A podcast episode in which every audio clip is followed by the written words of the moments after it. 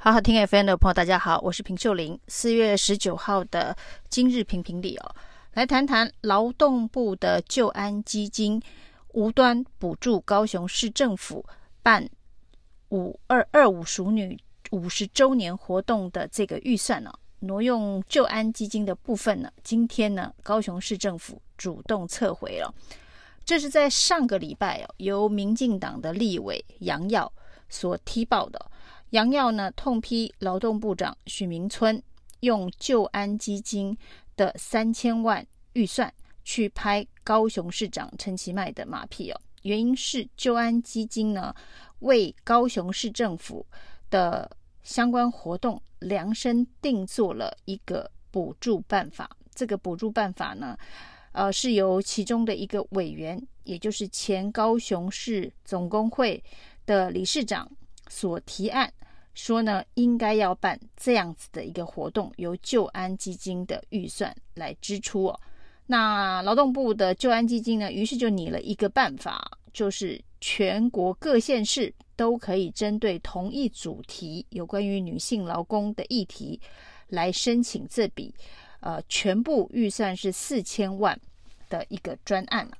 那结果当然呢，因为是帮高雄市政府量身定做，那第一个申请的当然就是高雄市政府，四千多万的预算当中拨了三千一百七十三万给高雄市政府。那另外呢，来申请的还包括了屏东县政府拿了六百零五万，嘉义县政府拿了一百零五万。这加一加啊，四千。万的预算当中呢，绿营执政的县市就拿走了百分之九十八点六七。那在第一时间呢，杨耀批评许明春呢这种做法，这个用滥用救安基金拍陈其迈马屁的做法，他看不下去啊。那对其他县市也非常不公平哦。这当然不公平的部分可以看到，这笔这个四千万的预算呢，呃，这三个县市。高雄、屏东、嘉义县就拿走了九十八点六七哦。那身为这一个偏乡的立委，澎湖立委杨耀当然是非常的不满呐、那许明春呢，对于杨耀的这个批评哦，当场呢立刻说我不干了，可以吗？好，那整个质询中断哦，那传一度传出哦，杨耀说，那你说到要做到，其实他到现在也还没做到。啊，说他不干了，可以吗？到现在呢，许明春也没有递出辞呈的这个动作，显然只是说说而已哦。那后来呢，这个劳动部事后发了一个新闻稿，告诉大家说这一切都是合法合规的。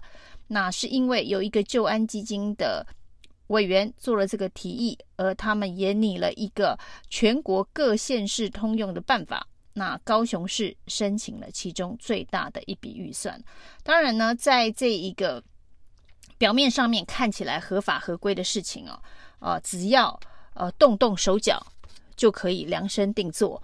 那看起来整个事情啊就是这个状况。那被踢爆之后呢，这个劳动部认为这完全是呃依法行事哦，因为在救安基金哦，救安基金是就业安定基金哦，主要呢是要让。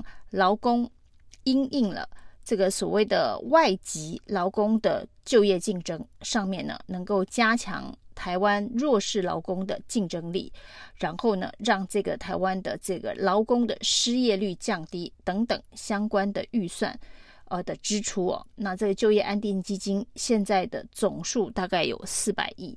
那是由二十九个委员来管理这笔非常庞大的四百亿的就业基金，而这二十九个救安基金的委员都是由劳动部所指派的，所以基本上各部会都知道，劳动部有一个非常呃大的小金库哦，虽然说是小金库，但是它有将近四百亿的预算。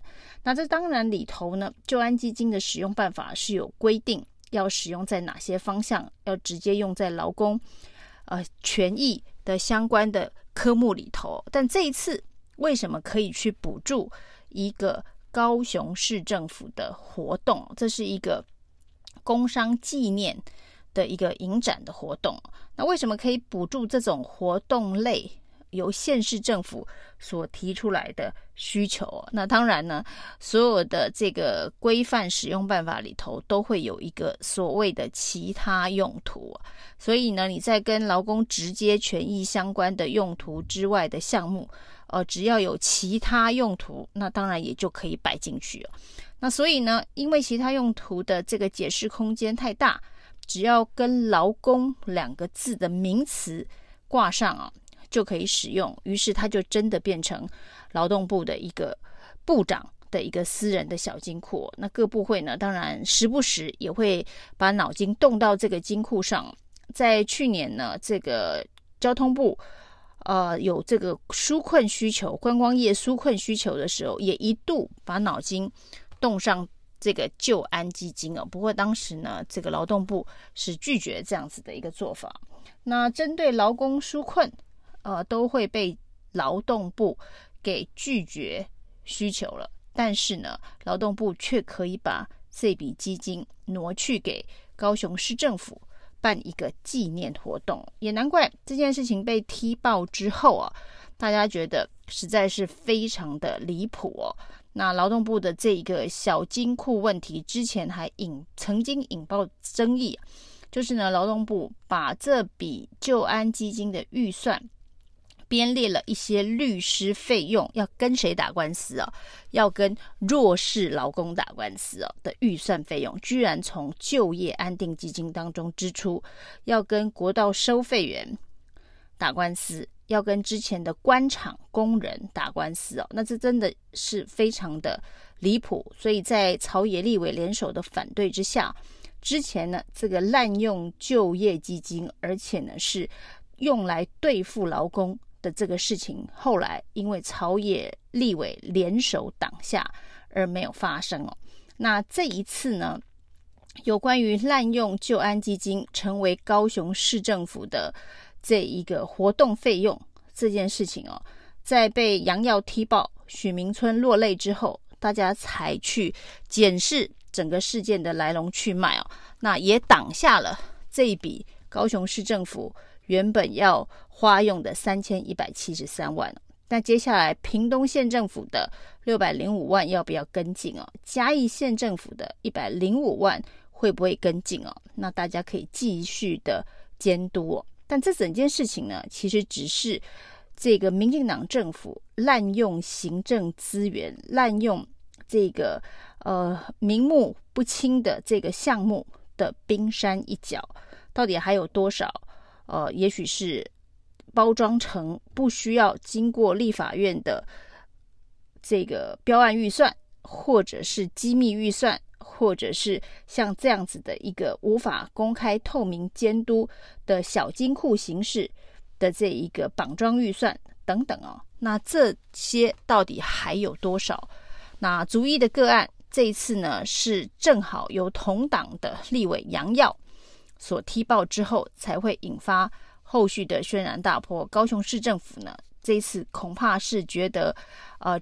被无辜波及哦，因为平常可能有非常非常多类似的事情哦。这次高雄市政府成为标靶，所以呢，在劳动部还坚持整个救安基金如此的用法没有问题的时候，哦高雄市政府主动的撤回了这个补助预算的申请哦，其实也是重重的打了劳动部的巴掌哦。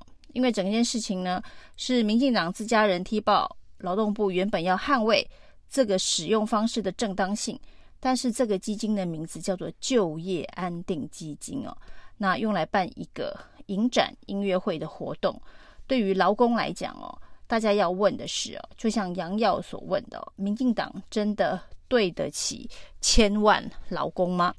四百亿的救安基金如此滥用哦。那一千万劳工权益相关退休生活的劳保基金，常常都传出要破产的消息，但是呢，劳动部有认真的想办法要去解决劳保基金的改革吗？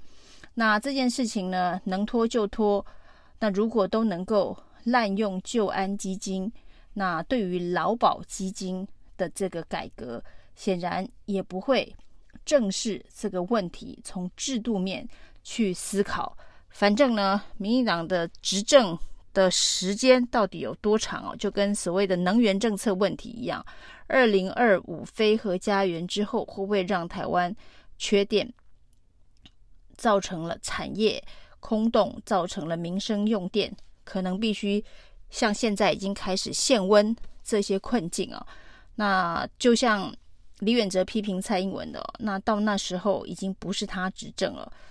那但是那时候会不会是民进党执政不知道，但是呢，会承受这样子的一个苦果的，仍然是此时此刻现在的两千三百万台湾人民哦。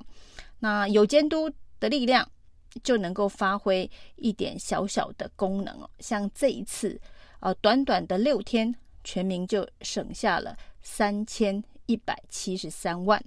那显然监督。执政党的 CP 值还是相当高的。以上今天的评评理，谢谢收听。